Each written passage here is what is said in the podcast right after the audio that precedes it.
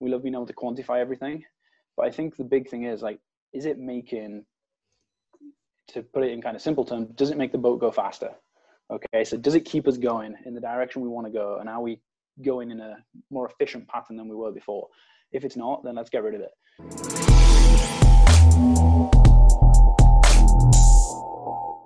Welcome to the Upside Strength Podcast, your number one resource for all things fitness and performance in Switzerland. Today I'll be chatting with Chris Borthwick, sports performance coach specialized in tennis strength and conditioning. Hey, Chris, welcome to the podcast, man. Hey, thanks for having me on. It's good to have you on after having to reschedule a, a couple times, but we're finally here. So, for people who don't know you yet, can you give a little bit of your background? Yeah, sure. So obviously, my name's Chris. I'm the assistant director of sports performance uh, for Olympic sports at Wake Forest University. Um, I've been in this position for the last three years, um, and my primarily my my main sorry responsibilities uh, working with the men's and women's tennis programs here. Have you have you worked a lot with tennis in the past before this position you had three years ago? Yeah, so I kind of grew up. If we kind of take it take it right back, I grew up playing tennis. It was mm. my second sport, to be honest with you. My main sport was rugby. Um, that was kind of my main love, and my sister was really the kind of tennis player in the family, and I was just kind of if she was playing, I was like, oh, I may as well play as well. So my mm-hmm. family mm-hmm. kind of got us both lessons and that sort of stuff. But like, I wasn't that good, if I'm honest with you. like, she was the good one. Um, she was kind of she played internationally, and she was a five year um, athlete at Florida State University. Um, so yeah, that's kind of how I how I initially got into tennis, just playing, mm. and then as kind of the classic eh, like strength coach kind of story, we're not that good at sport, so we end up kind of trying to teach it or find ways to make ourselves better. Mm. Um, so yeah, like that's kind of what happened with me. I, I went down that, that rugby route and I played at a reasonable level rugby. Played like national one. Um, that was I found as soon as I started improving my physical side that I actually like could withstand kind of the demands a little bit better on the field and things like mm. that. Um, so that's where I really kind of got into to strength and conditioning. And then spending time around my sister when she'd come back, obviously from kind of university in the summer, like I'd write her programs, and that's that's kind of where it all started really as well. Um, then every it just so happens because I've got the experience of maybe playing tennis and working with a little bit of tennis, every stop along the way that I've had, whether it was my internship at Northumbria University, um, I went from there to, to Radley College, um, and then from there to to the States. Um, initially at Northwestern State University, um, where I worked as an assistant strength conditioning coach and lectured a little bit as well. Then went back to uh, to the University of Bath, and now to my current position. It's kind of everyone because there's not that many people that maybe or S and C coaches that have typically played tennis. Mm. Everyone's been like, "Oh, you know tennis. There you go." And that's kind of how it kind of evolved over the years. It started with just being like thrown, "Oh, here's a tennis team. You know about tennis. You've played tennis." Um, so yeah, I just kind of one stop to another and just got more and more and more experience, almost by accident, if you like, um, within that tennis realm.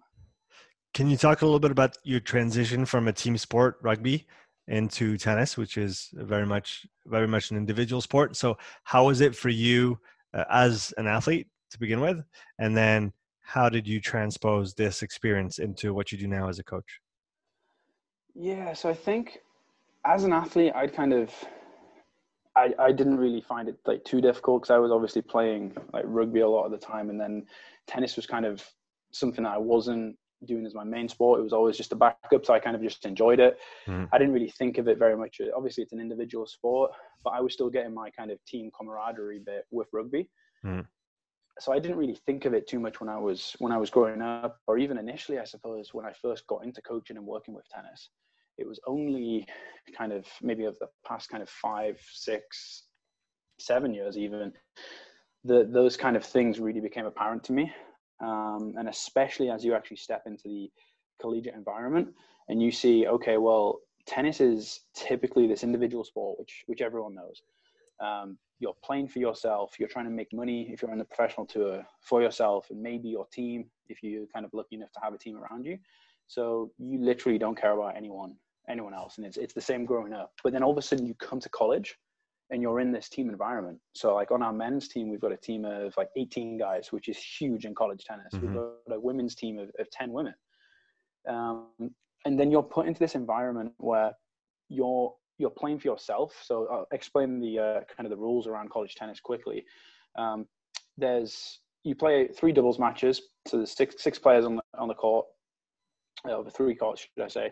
And the you, you've got to win two out of three doubles matches essentially to get one point. Mm-hmm. Once the doubles is done, then you go into singles play and you play best of three sets. Um, there's six singles matches and six points on offer. So seven points total. Obviously, you've got to win four out of those seven um, to get the W. Mm. Um, so even in this environment where it's a team environment, you're still to an extent playing for yourself because you need to be fully focused on what's happening like on your court. You need to win for you first and foremost, but then you also need to win for the team. Because winning for you helps improve your individual ranking within the kind of national collegiate system but then also you end up winning for the team if your like your point so to speak your w goes mm. towards the other like for the rest of the team. Um, and that ends up all coming together um, so you could win kind of 4-3 for example. Um, and it's it's kind of weird that they they end up playing for for a team and i think it takes a lot of these guys that are coming in playing junior tennis for themselves quite a bit of time to adapt to that team environment because if I'm if I'm pretty honest, like tennis players are very selfish. They only care about themselves, and to be honest, that's probably the case in a lot of sports where you just don't typically see that team camaraderie. So for athletes coming in from playing around Europe and things like that, playing for themselves, it typically takes them a little bit of time to adapt um, to get into that team environment. So they're used to playing not only for themselves but trying to win for the team. Uh, and you you'll see a lot of the time when co- when athletes leave college they really miss that team environment and some of them will almost have these aspirations to play pro but they won't go pro or they w- will go pro for maybe a year or two and then stop because they miss that team environment and that's so important to them and i think it took me a little bit of time to realize that and then one of the biggest examples of this is if you're in the weight room for example so you're in the gym with maybe a group of rugby athletes and you can be kind of shouting out your instructions, your coaching points, and things like that. Or you might shout across the room to someone that's I don't know, just a, certain coaching cue, whatever. But because they're in a team environment, that's normal for them. They're used to being like coached in front of a large group.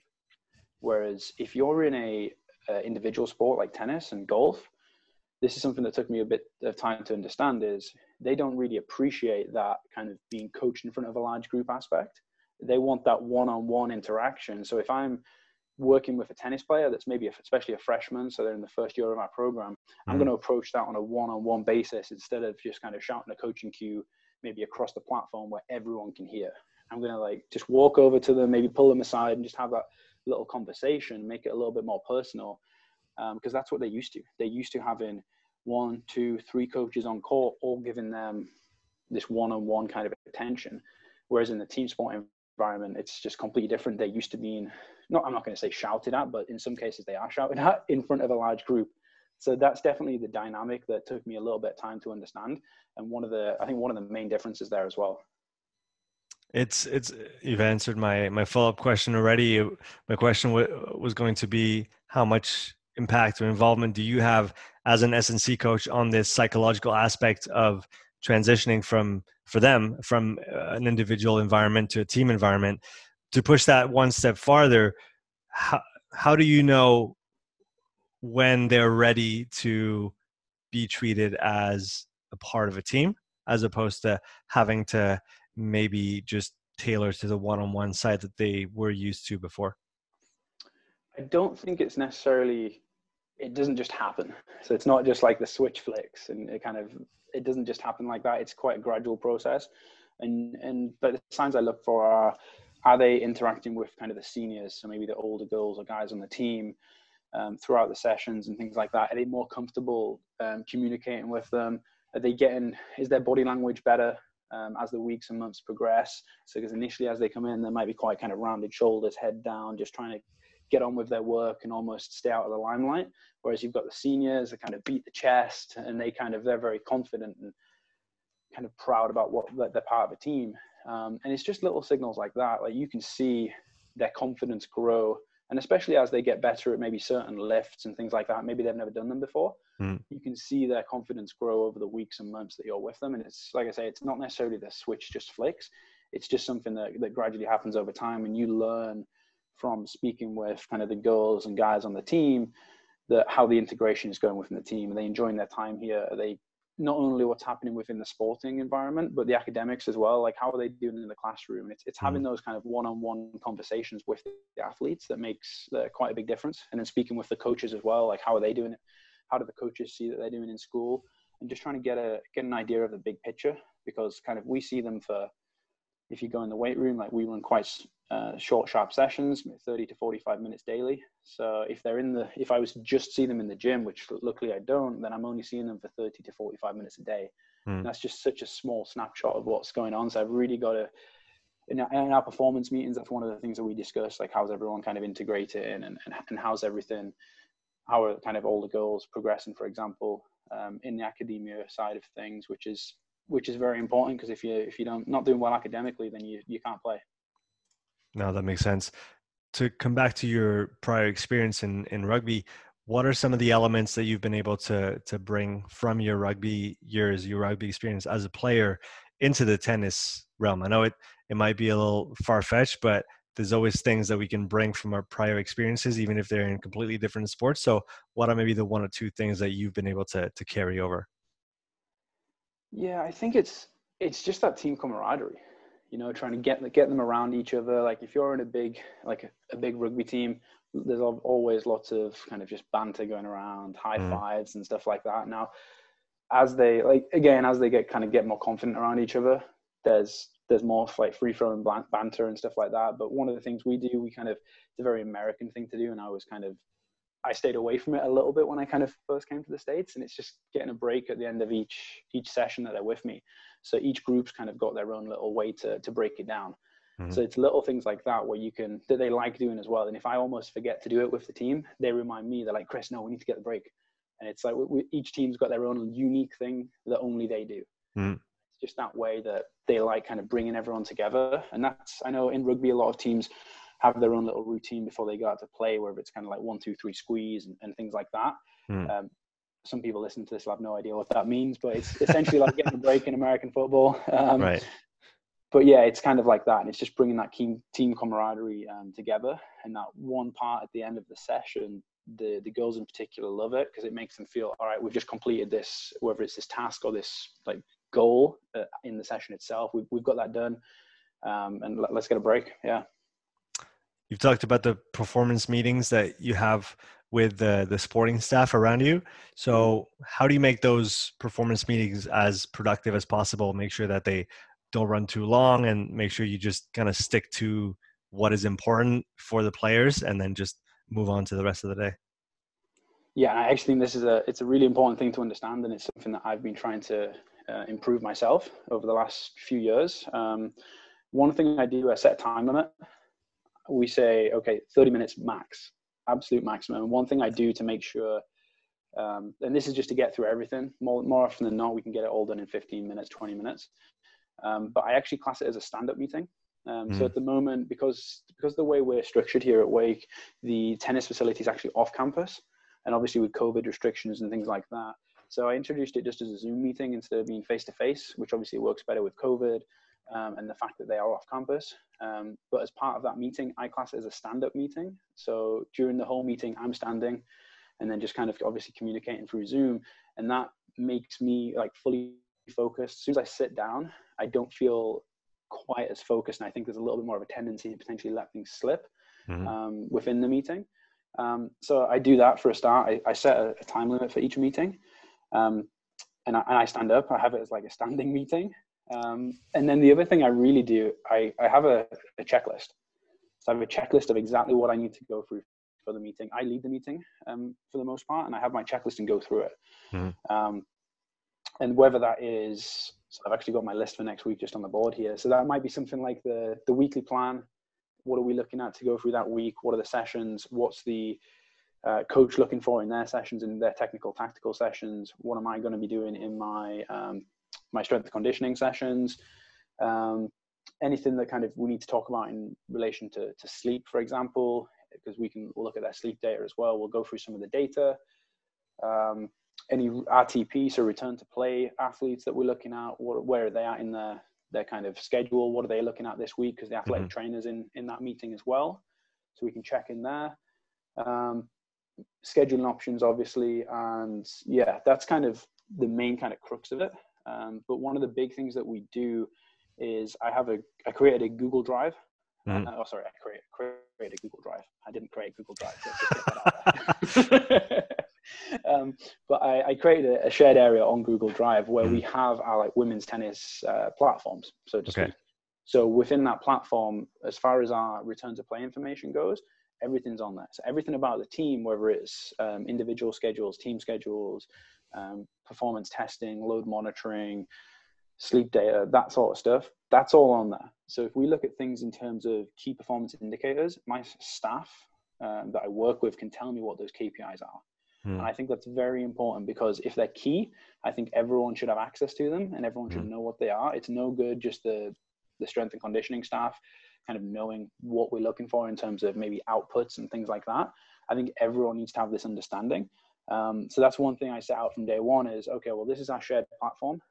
This is where we store everything for our kind of return to play, key performance indicators for our return to play, as well as our performance tests and things like that, uh, and our weekly schedules.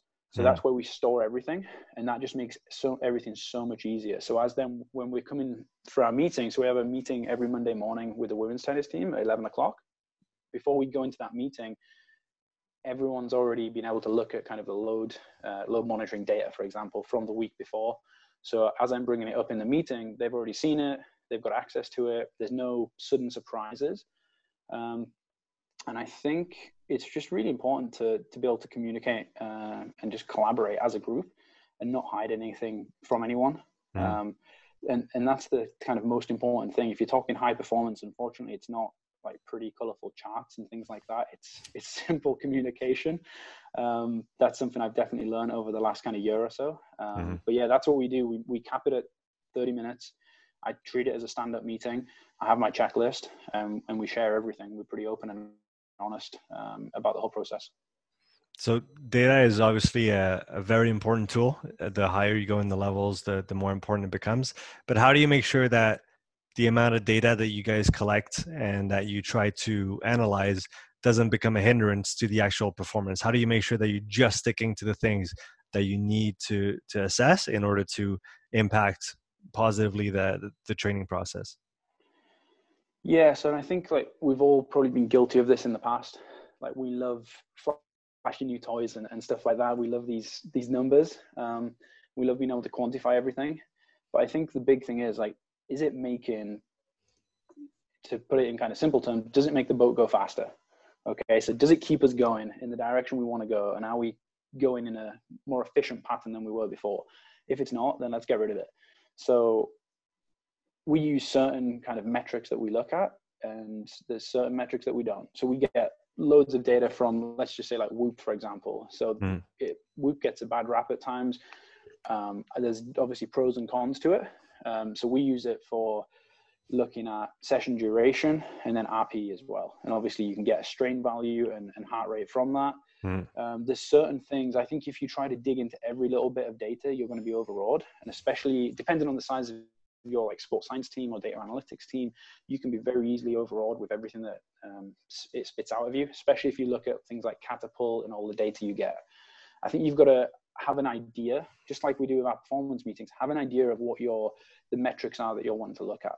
So mm. whether it's high speed distance, number of accelerations, um, total distance covered, know what you're looking for, and then have that understanding with, within your team and then don't try and chase all of these other metrics just because they're available to you because everyone likes like i say everyone likes these kind of flashy gadgets and gizmos and things like this um, can you just get what you need from it and then use that information to actually inform practice because if we're not using it to inform practice then we've just wasted like $10,000. and at the moment in COVID, with COVID and budget restrictions and things like that, we cannot be afford to waste that sort of money.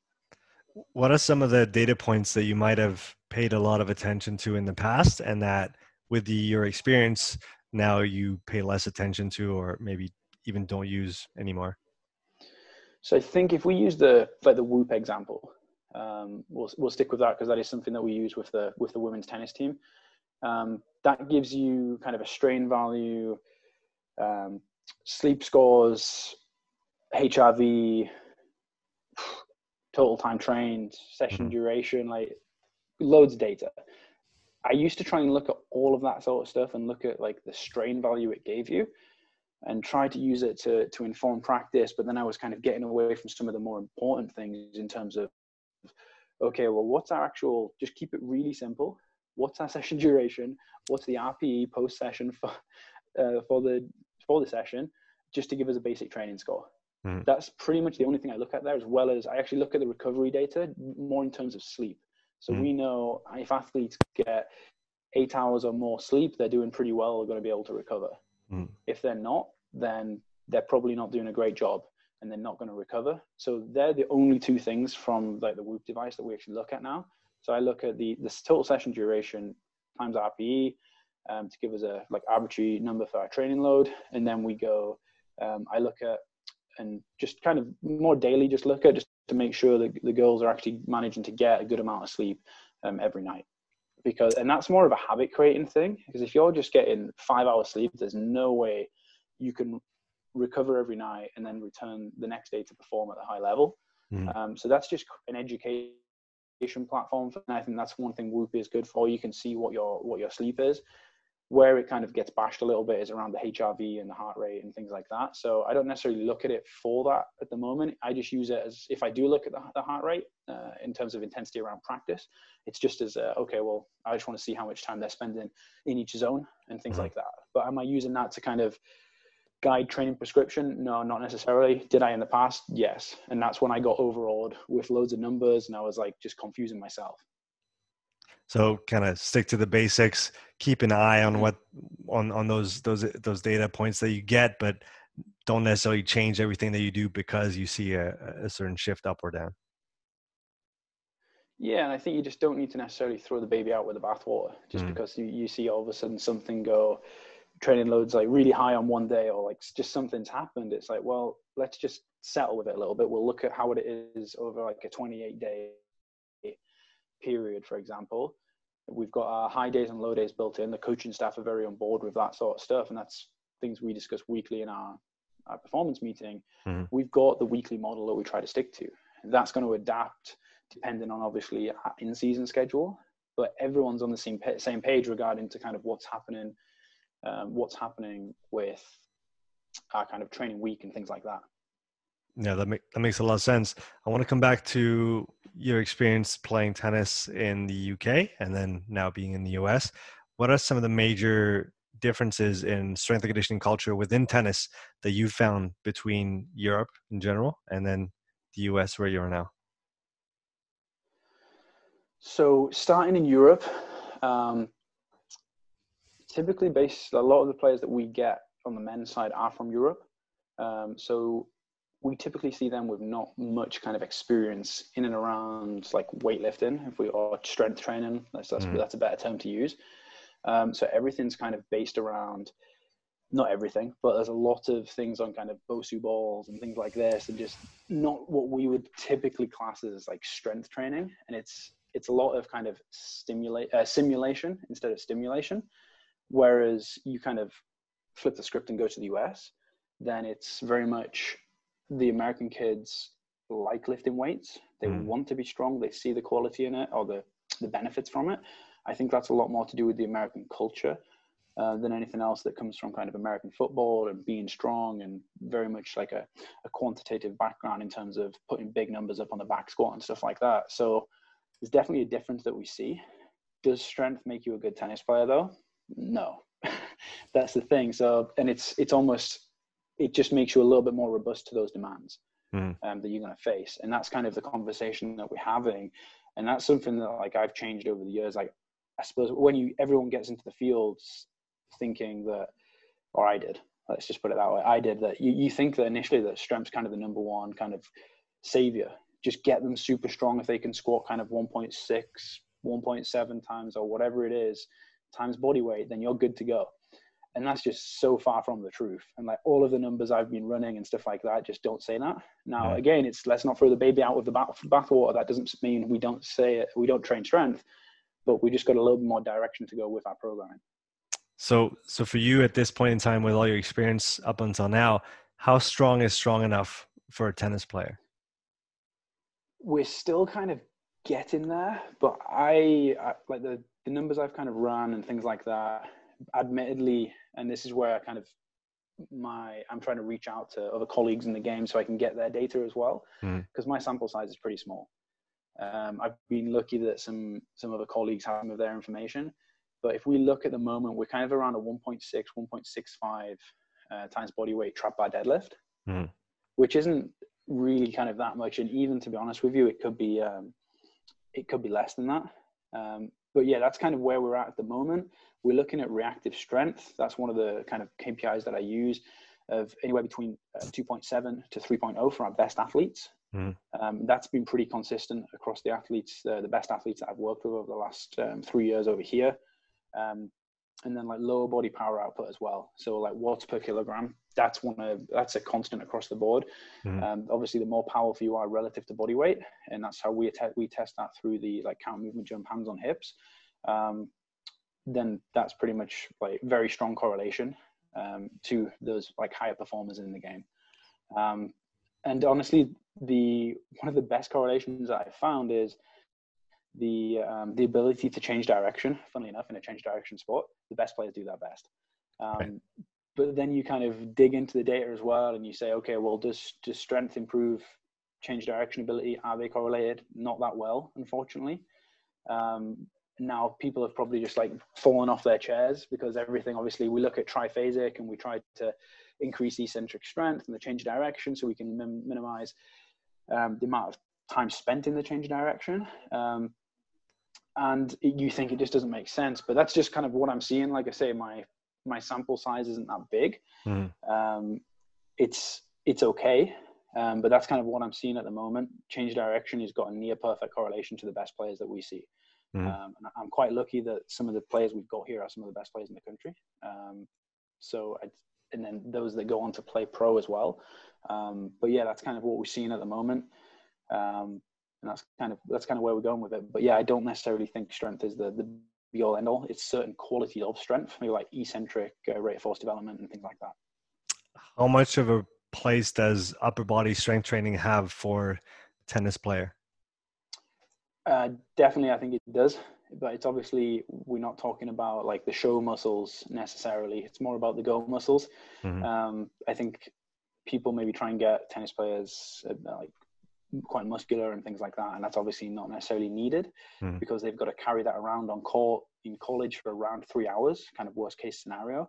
If you're looking at the pros, you could be five hours plus if they're going to grand slams and, and things like that, playing best best of five. Um, but yeah, it's upper body strength is important. Um, that's I don't necessarily have the data on that right now. That's something that we're actually kind of pulling together at the moment mm. um, to see where we're at. Um, but it's it is important, especially with regards to kind of rotator cuff uh, and things like that. But then again, it's okay. Well, it's fantastic that you're kind of doing your external rotations and your cable machine and stuff like that. But then, how much does that actually transfer to the field? Mm. So that's when we started using more high velocity um, methods as well. So we do like just trying to get a little bit closer to the demands that we see. So like catch release variations on the cable machine, mm-hmm overspeed band variations as well, kind of what you see that like Cal Dietz has kind of released, that type of stuff where you're just trying to tap into the kind of uh, reciprocal inhibition and things like that. So you mm. really push, pull, push, pull, push, pull through that rotator cuff, um, the muscles in there. Um, and that's kind of the stuff that we're working on. Do I have a way of like measuring that? Not really. it's pretty, pretty tough. Um, but and again, it's, I'm just trying to run the numbers on it at the moment, and we're trying to collect more data. But like upper body strength relative to first serve velocity and things like that, is it mm. is it important? Do we do we actually need it? It's still kind of up in the air. From the from the standpoint of the athletes themselves, and talking about the transfer to the game, what are some of the strength movements or exercises that you guys have used where the athletes actually feel that they they do benefit from it on the court afterwards? Yeah, so again, that kind of varies, to be honest with you, athlete to athlete, mm-hmm. which maybe sounds a bit weird. Um, but I think with it being such an individualized sport, you've got to be very aware and communicate with the athletes. So if we're going through a strength block, for example, and it's well, we, we train strength all year round for the most part. Um, but it's very much down to the athlete on what they want to do. So if I'm speaking to an athlete and I say, okay, well, or we've maybe got back squats today, for example, athlete might be like, Chris, I don't like back squats. I'm like, all right, no worries. What do you, what do you want to do? Do you want to do front squats? Eh, don't really like front squats. Trap bar deadlift? Maybe. Leg press? Okay, leg press. Now people again probably just fell off their seats, but it doesn't matter. It's a stimulus. Um, is we can kind of get some of those other qualities that maybe a leg press is missing, um, and we can put that in into the program elsewhere. But is the athlete fully bought into the program as a result of that? Yes. Versus I tried to force a square peg into a round hole and tried to make them back squat, which they just hate doing. Mm. So we don't do that. A lot of like our strength work at the moment, we look at a lot of kind of frontal plane work with different uh, like lateral lunge variations and things like that uh, working at different velocities as well. Um, we go like skater squats, um, split squats, so floating heels, split squats we're actually doing at the moment as well. And mm-hmm. then our only kind of bilateral lift is a trap bar deadlift. Mm. And that's the only we do that once a week on a high high force day. That's the only one we. That's the only kind of bilateral lift we do. Um, and that's something that and we've we've taken a very much a low volume approach to everything we do this year. Um, obviously, coming off the back of uh, well, still in COVID, um, but coming off the back of not doing much through the mm. summer, mm. I took a micro dosed approach where we just used two sets of five across the board um, for our main lifts. Obviously, accessories um, differ, but still sticking to that two sets. And we've had pretty good success with that, like all the kind of the needles moving in the right direction, so to speak. Um, I've been very happy. The girls, in particular, have been saying that they feel like fantastic. They feel fresher than they've ever done, mm. which is which is good because at the end of the day, our job's to make them hit the yellow fuzzy thing better than they did before. so that's the only thing I care about, really. Yeah, I like I like you mentioned the the yellow fuzzy thing. That's a good one. So I like I like your approach of essentially using whatever exercise will work for that athlete uh, on that day to get the stimulus that you're after. Have you been met with any resistance from maybe prior coaches or maybe older coaches or coaches that adhere to a more old school way of doing things where it's kind of my way or the highway? The athletes are not here to tell us what they need. We're here to give them what they should do, and and that's kind of the end of it. Um, yes and no, but it's it's my program, so I kind of run it how I want. if I'm honest with you, without sounding like a dick, but it's like I'll reach out for advice and stuff like that from various people, but mm-hmm. I know what's worked well for my athletes. Yeah. I like to think I do. I'm the one that's on the on the shop floor with them X amount of hours per day, seven days per week, like throughout the year. So if someone else is trying to tell me, oh look, you need to squat to depth, and if your ass isn't touching like, the floor on your bilateral squat and they can't squat like they can't back squat 1.6 times body weight, whatever, I'm like, well, it's I can't the terminology you can't really use in the podcast, but you know, like it's just irrelevant. It's like let's stop having this this argument. It's the same thing about the Olympic lifts. Mm-hmm. Like, it, do we need to Olympic lift for better performance? Like, no, we don't. But like, that's I don't want to get into the reasons behind that. But there's just, it's like you just don't need to do that. And I think as long as we're still kind of arguing about these things within strength and conditioning, like there's much more pressing issues mm-hmm. that we need to be trying to discuss. Like, can we actually get and like I said, hit the yellow fuzzy thing a bit better than they did last week? That's the only thing that matters. And that's where my KPIs are moving. It's like my strength KPIs don't really matter that much. They're important for robustness um, reasons. But like I said, with my main KPIs at the moment are uh, RSI, um, lower body power output, um, 10, 10 meter sprint time. We're looking at 505, and then we're also looking at things on court in terms of like first serve velocity. Mm. That's a much more important KPI that the athlete actually cares about versus their back squat number. Mm. If you ask a tennis player what their back squat number is, they'll be like, I don't, I don't know, I don't care. Ask them what their biggest serve is, then they start to care a little bit more. Um, so that's kind of that, that's much more important to me. And I don't, like I said, I don't really, if there's that old school mentality, just you be you, you be you. If you're happy doing that and your athlete's getting good results, hey man, that's that's great. But this is kind of the way that I'm running with it. Like this is kind of the information that I've been collecting for the last three plus years. This is what this is telling me to do. If you're getting good results your way, hey, keep doing it. This is currently what's working for my guys. When it stops working, I'll change it. You talked about the demands of tennis, the demands of the game. You did a great presentation that you shared on on YouTube. I'll link that in the podcast description for for those who are interested in viewing it. what are some of the things that you discovered through your research process for that presentation that you maybe didn't expect from tennis uh, prior to diving into really understanding what the game is made of? I think the number one thing that I kind of I kind of knew but didn't know if that makes sense. Mm-hmm. I kind of had an inkling that that was the idea, but I didn't have like the research necessarily or the until I really started digging into the weeds of kind of what was out there and um, to kind of back up my opinions. Because um, we've all we've all sat there and kind of watched a sport on the TV, got our stopwatch out, and timed every point. And it's until you actually break down um, like a, a full match over three sets, which, like mm-hmm. I say, could be three hours, and really delve into kind of what the match consists of, mm-hmm. you don't really understand the sport. And I think that's really important. So as I got into the weeds of, of the data and information and kind of just looking through the literature and then watching my guys, that was when I really understood that, okay, well, tennis, the average point length in college tennis is 6.37 seconds, I think is, or 36 seconds. Okay, so that's not producing this these huge kind of and you're going to hate this term so excuse me these lactic conditions okay that we i can roll with that. I can roll yeah okay there we go. These these conditions that loads of coaches go on about. Like yeah. look we know tennis is a repeat sprint sport okay but at the end of the day it's it's very much in my opinion quite an alactic aerobic sport and if we if we use that terminology. Mm-hmm. um, and the aerobic system is going to underpin everything that we do. And I think what a lot of coaches forget is they term it kind of anaerobic and lactic, glycolytic, like whatever you want to call it. And they say, oh, it's repeat sprint. So then they train in this way. And it's like, mm-hmm. well, look at the actual demands of the sport, first and foremost. What are the demands that you're actually seeing on the court? What are your demands that the literature's kind of showing you? And then let's put two and two together and see what we get. And the fact of the matter is that you're looking in kind of in college tennis, I think 62% of uh, rallies are zero to four shots. Mm-hmm. So 62% of the time, that's serve, return, one, two, rally done. At the most, that's four shots. So like that's a lot of the time that we're actually not going beyond seven seconds.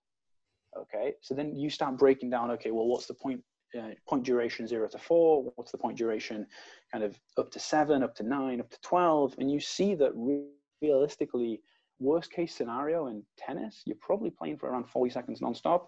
You're going to rest for 20 because that's what we've got in college tennis. So you're working at a work to rest ratio of around two to one at the worst case scenario. Mm-hmm. So do we need to prepare for that? 100% we do because those long points are usually the ones that maybe a juice point in a game that's going to be the deciding factor. Mm. So we've got to be prepared for that. But is that the norm?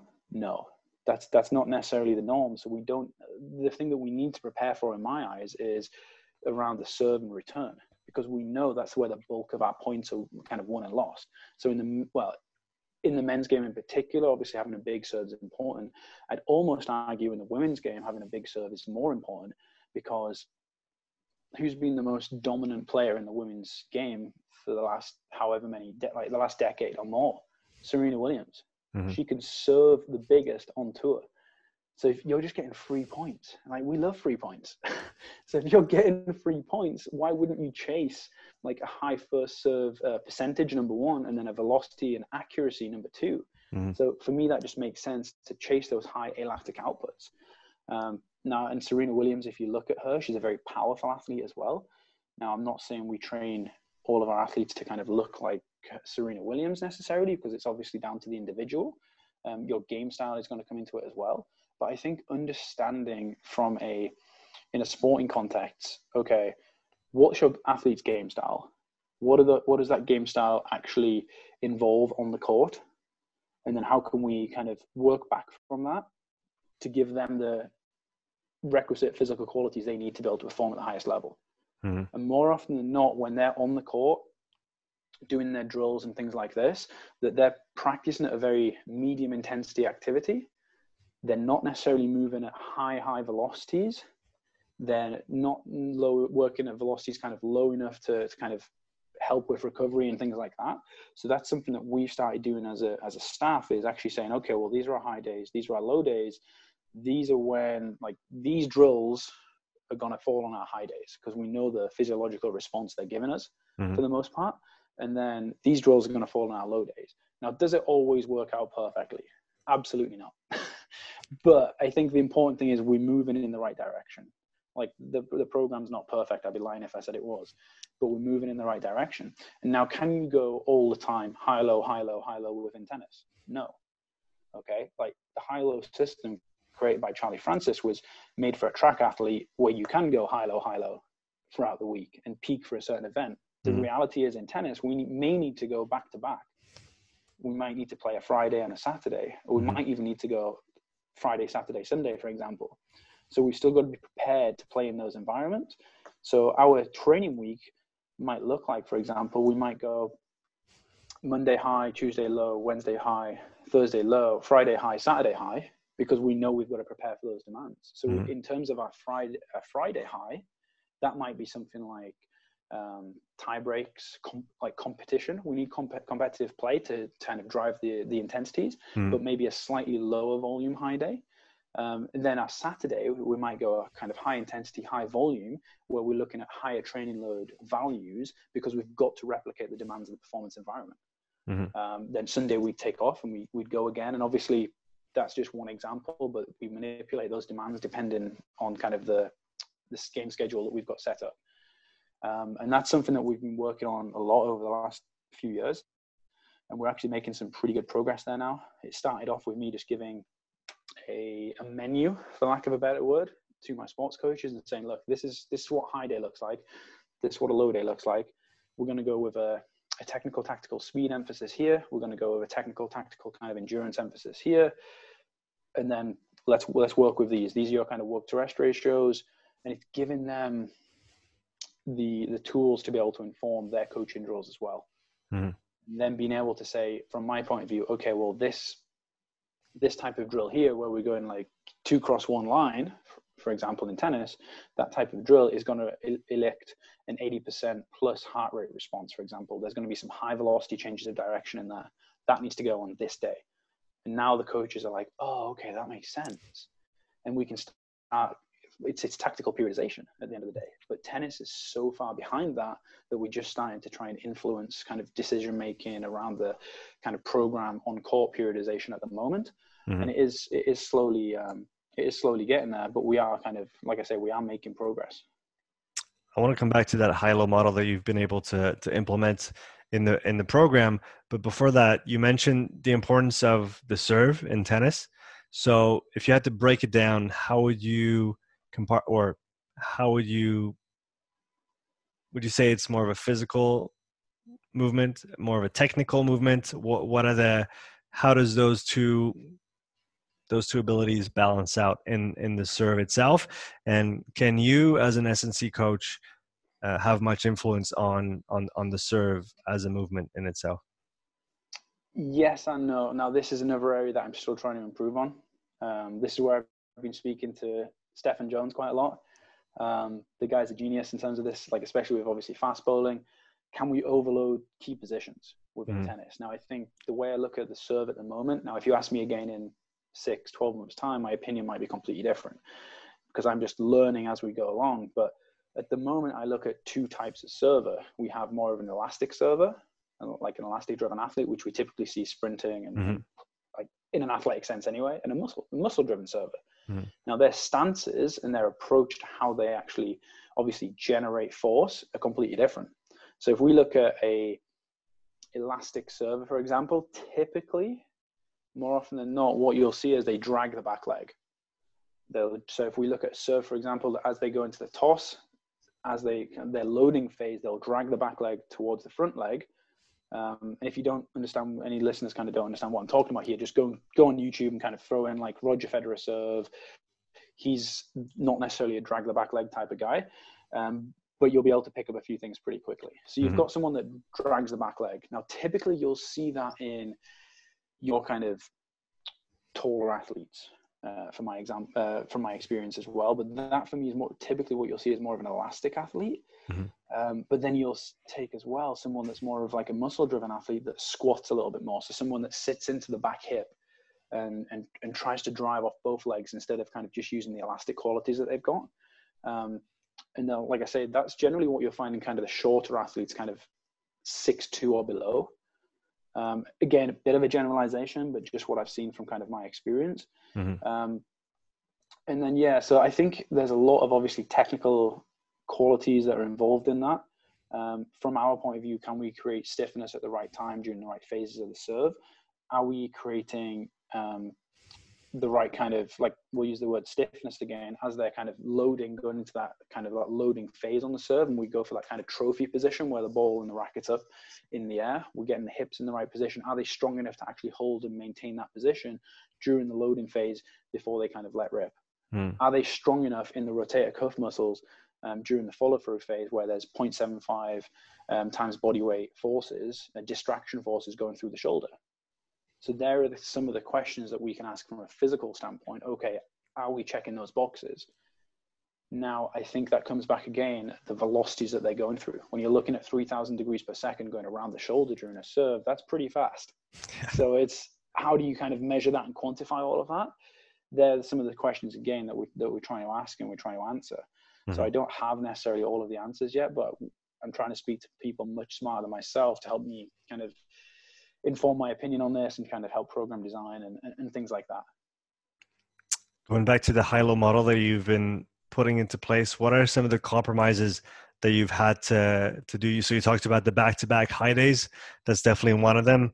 Um, if you if we take as a reference the the ideal model, the the the, the philosophically philosophically pure model of high-low training, if we will. Mm-hmm. What are some of the other um, adjustments that you've had to make to to actually make it work in a practical setting and within tennis, which, like you said, is a different sport than track and field. Yeah, I think obviously the volumes are going to be slightly different as well. Um, I think the, one of the main ways that we've had success and kind of leaning towards having more success, I think at the moment, is just using it in terms of what you might typically look at. This is not necessarily, I suppose it is related to high low, but in terms of um, like small sided games, mm. so if you look at your like small sided games in um, like soccer, for example, your small sided games are going to crank up um, heart rate and things like that, and going to cause because of the change directions, they're going to cause more like eccentric um, damage. So going to potentially create more muscle soreness and, and such like. Whereas if we go in in tennis, if we were to use kind of a small sided game in, in half court, uh, this is the way I kind of break it up. We go high day is, is a full court, low day is a half court. Mm. So if our if we were to go kind of small sided games, some people might interpret that as oh that's a half court, but we wouldn't see much change of direction.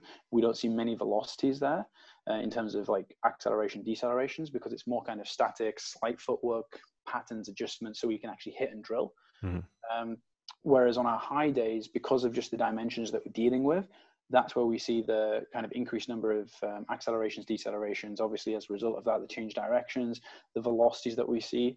Um, so, kind of again, just giving the coaches that menu to work from, saying, okay, well, on a high day, let's see more of these full court drills. On our low day, let's maybe play doubles, where we could. There's going to be less kind of uh, high speed movements. Mm-hmm. We can get some more technical, uh, tactical learning emphasis on these days. Uh, and we can, if we want to use like our tempo hitting drills and stuff like that, we can build in some volume into our low days, which classically in kind of Charlie Francis term would be all right, we're going to get our lots of tempo running in, but in here we're going to get our tempo hitting in. We're going to hmm. build up our volume on court in terms of hitting, get our tissue preparation done and that side of things. So that's kind of I don't know if that necessarily kind of answers your question, but it's it's how we kind of manipulate those variables because uh, in to kind of fit in with tennis. And I think a lot of people maybe interpret Charlie's work and try to just like cut and paste it and say, okay, well, we're going to be running two by 10, 100 yards uh, between 65 and 75%. And I think, well, if I was to do that for my tennis players, that's not really specific mm-hmm. because they change direction 79% of the time on the court, or between 75 and 80% of the time. So and it's sorry, it's all um, it's all lateral movement between seventy five and eighty percent of the time. So mm. lin- linear running obviously isn't that applicable. But like, do we do linear running? Yes, we do. Um, but I think if we were to cut and paste Charlie's prescriptions and then just insert it into a tennis program, I don't think it works very well at all. Um, so that's where we do, if we need to do top ups in conditioning, multi-directional tempo, uh, and also some, uh, I call it pattern recognition. So in terms of the girls will be will be playing obviously tennis, but they won't have a ball. So the NCAA rules um, from a strength conditioning perspective, I can't do anything with a racket and a ball because it's like some of the it's weird because at the end of the day we're there to make them better at tennis, but I'm the strength guy. You know, I've got my strength hat on. Like I'm not allowed to take that hat off. So as I think this profession evolves, we've got to obviously be able to take that hat off and then put our technical tactical hat on. And the more we can understand about the technical, tactical, psychological, um, the better we're going to be as a coach. So the way that we can bridge that gap is okay. Well, girls, you can't use a racket and the ball, but hey, we can still use a racket. So we're going to go on court. Um, we're going to just kind of play opposite each other with no ball. And this is something I've been playing around with, and it seems to have worked quite well. So one thing I noticed was, and if you look at Roger Federer, the best in the game at doing this, he can identify before roughly around like 0.83 seconds before the ball's been struck, kind of where the opponent is going to put the ball, mm. which for us mere mortals is baffling. Okay. Um, so this is something that I've kind of realized when we watch some of our best players. So like I say, I'm very lucky to work with some of the players that I do. We've got some um, guys that are currently ranked in like the, in and around the world's top 200. So these very kind of elite level players, and it's just watching their habits and watching why they're successful. Now it comes back to the old thing like success leaves clues. So as I'm watching these guys, I'm saying, well, he knows where the ball's going before these opponents hit it. He's he, he's doing something there to kind of he's looking at something. He's identifying something in his this in his opponent's movement that's informing his decision making. Mm-hmm. And, and this just it just got me thinking. I'm like, what is he doing? How does he know this? Because he's not our fastest guy over zero to ten, for example. He's not even our, necessarily our fastest. Um, he's, he's up there, but on, on a 505. So, kind of, what is he doing that makes him elite in his sport that nobody else is doing? Because this guy hmm. was cleaning up in college tennis, um, like ridiculously good. So I'm kind of thinking, I'm speaking, I'm looking, I'm having conversations with him, and it comes to the point that it comes down to pattern recognition. He understands the shapes that his opponent is is trying to create, or he's is creating with his body. Therefore, a certain shape has a certain result. Um, so he's able to identify the pattern in this really minuscule time frame, um, and he's got these certain points that he's picking up in his in his recognition, and then he knows where the ball's going to go. So getting back to kind of what I was talking about is what we do doing to kind of bridge the gap between the, the physical and the technical and tactical. Some of our conditioning as we go into what's known in the NCAA as an eight-hour week instead of coming out of a 20 hour training week to help bridge that gap a little bit more mm-hmm. we do like pattern recognition conditioning drills where the athlete will be playing one-on-one on the court just a racket in their hands. Now it feels a bit funny for them to start with but it works unbelievably well. So they'll serve the ball in and they've got to their opponent has got to guess where the ball's going based on the shapes um, that they see from their opponent's racket and body. So then they'll return the ball and obviously, again, everything's just done off identifying shapes. Now, if let's just say if an opponent hits like backhand line, so he goes down the line with the shot, and the the their opponent goes cross court, then that person can claim that point and say, "No, I hit the pole line." Mm-hmm. And they've got to be obviously they've got to be very honest here. But the feedback I've had from that is phenomenal, and they say, "No, it's actually it's really hard to do," uh, and they've got to focus so much harder um, on their opponent uh, and trying to pick up these subtle cues in in movement um, and I think that's that's somewhere that we can definitely learn. Um, uh, that's something I'm learning from, and I'm trying to identify even more, and something that we're trying to put into practice to help bridge that gap as well. Just because we can't obviously have a have a ball in the racket involved, mm-hmm. um, so we'll, we'll play like tie breaks with no ball, like feed the ball in, give them different drills to do, and they've got to identify their their partner's movement. Um, and if if someone's shaping up to hit an inside in forehand, there's certain cues that you can look for in racket position, hip position, shoulder position, where you know they're going to go. And it's can you pick up those cues to put yourself into the best position? And if we look at kind of the OODA loop, um, can we kind of observe, orient, um, decide, and act, mm-hmm. and put all of that kind of pattern into process quick enough to get to the ball before they've, uh, or to give you the best chance of being successful?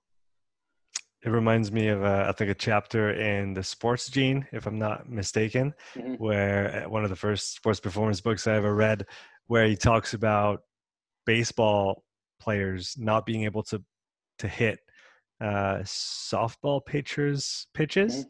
because, like you said, they're not actually looking at the ball; they're looking at the way the body moves, the way that the pitcher's body moves, to then determine what the ball is actually going to do, which is which is crazy, like you said, when you think about it. But that's really where the game is. So I find it really, really interesting that you've actually been able to to include this kind of work into the the conditioning of your of your players. Mm-hmm. Yeah, no, absolutely. It is it's completely sport specific. Mm-hmm. If like you take them kind of out of that environment, put them into the baseball environment, for example, it is completely different. Um, if I was to go in there and try and play, it's different again. So you have got to be so specific to your environment, and I think those skills do transfer um, a little bit. Be, being able to kind of work in, if you're working in maybe a like a field sport environment, mm-hmm. your those skills have got more transfer than going and can transfer to kind of a court sport, for example, versus if you're just in kind of a, a volleyball uh, kind of that volleyball environment and then try to go and play a field sport which is quite interesting as well. Just as i've been digging like definitely no expert on this by any means but as i've been digging through some more of the research and trying to understand this a little bit better um, that's the stuff that it comes back to. And it becomes it, a lot of the research is kind of underpinned by um, your experiences and your exposures. The more sport you're exposed to at a younger age mm. then the more successfully you can identify these different patterns um, and that's why we stress so much like early specialization we shouldn't do it. Um, and you only specialize kind of obviously as you're getting as you're getting older. Um, but yeah expose your some of your experiences at the end of the day and you need to be exposed to as many different stimuli as possible. Got a couple more questions for you uh, chris today. So the first one would be what would you like to see more of in the tennis performance field less standing on Bosu balls, I think. and actually, is, there, is there is there a lot of that going on? There's quite a lot, just generally like around the world, and actually just focus on good good movement. Understand that strength is important. Like I said, it's not the be all and end all, but we've still got to have some level of strength. And I'd like to see coaches kind of putting a bit more like emphasis. I don't want to seem like I'm like banging the drum saying strength is is mm-hmm. everything, mm-hmm. but I think it's some pretty low hanging fruit at the end of the day mm. uh, for a lot of tennis players, and we can get hold of that. I'd like to see a bit more education around the S and C side um, on the kind of tennis fitness in inverted commas side of things because I think a lot of it is kind of under underlooked at, underutilized. It's very mm-hmm. much quite old school, and they're a long way behind. And like I said earlier, there's a lot of simulation instead of stimulation going on. And I think the more we can kind of get away from that and, and flip those roles a little bit, the better off we'll be. If you had one piece of advice for uh, tennis coaches wanting to get their their players fitter, if, if they maybe if they don't have access to an S&C structure or, or, or coach, what would you recommend they do? I think just try and understand basic like physiology. Just pick up a textbook and try and get into that. Like without like I know you you plugged it a little bit earlier, but without kind of plugging myself, like check out the presentation that I've got on YouTube. It, it really does like show you what the sport demands are. Mm. Um, and I like I've had coaches like kind of message me and say, "Oh wow, I didn't actually realize that's the that's the demands of the sport." Like I sent it to our coach, and he was amazed as well. And I think just doing that gives you more buy-in. Mm-hmm. Um, really, just try to understand what's actually happening on the court, and you'll be amazed how many coaches who have been involved with the sport all of their lives don't actually understand the physiological principles behind what's going on. Couldn't tell you a work to rest ratio mm-hmm. involved in their sport. What's the most common rally length? They couldn't tell you. And it's it's amazing for me. And these are some of the things that we do as part of our, or should be doing, in my opinion, as part of our needs analysis. It's dig into the weeds. Like, what's the average number of points per game? What's the worst case scenario for average for number of points per game? What's the average number of games per set? Worst case scenario for that, and just just dig and dig and dig and dig. And when you think you can't dig anymore, dig a little bit more. Mm. Then once you've got this whole idea about tennis and you understand it, now you once you essentially do understand it, you can start putting things into into place. So with with regards to like getting back to the tactical periodization side of things, if we know that serve and return is a very very important factor, and coaches wouldn't argue with this, they say it is a very important factor. You know it's an important factor.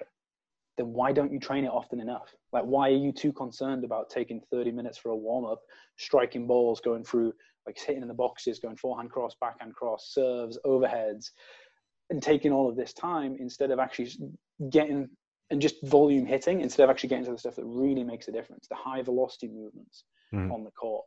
So it's like get educated in the sport itself. Like no offense to sports coaches that do a phenomenal job, but just if you and it's like we do within the strength conditioning profession all the time. Like try to learn more and more and more. You don't. You're never really an expert. Um, just dig and dig and dig, and then when you think you know everything, throw those kind of ideas out and go and dig again and speak to some smarter people. And once you've got that information, inform your programming on the on the field, on the court, whatever it is. Um, yeah, that's kind of that's that's what I got there. Kris, it's been a great pleasure chatting with you today, and thanks a lot for sharing all your uh, great information on on tennis S&C. Where can people find out more about what you do if they want to follow you? Yeah, so I think the the main I'm on social media. I think the only account I really use is, is my Instagram account, and that's just at Kris Borthwick. That's Kris with a K. Um, that quite often gets confused with the C, uh, but there you go. Um, but yeah, that's honestly the only one, the only one I use. I've got some stuff on my YouTube channel as well. If you just type Kris Borthwick in uh, to YouTube, that'll come up. There's some, there's some different things, some presentations and whatnot on there as well. So yeah, hopefully, hopefully that's useful to, to people. And, and thanks very much for having me on, Sean. Really appreciate it. No, it's a pleasure. Like I said, I'll link your YouTube, the YouTube presentation that you that you made in the in the show notes for people to go and watch. So, guys and gals, make sure you go and follow Kris on Instagram. Go check out his YouTube work as well. He's got a podcast going on, so a little plug for that. And make sure you go give it a listen. Uh, Kris, thanks again for coming on, man. Oh, thanks for having me. Really appreciate it. Cheers, buddy. All right, take care.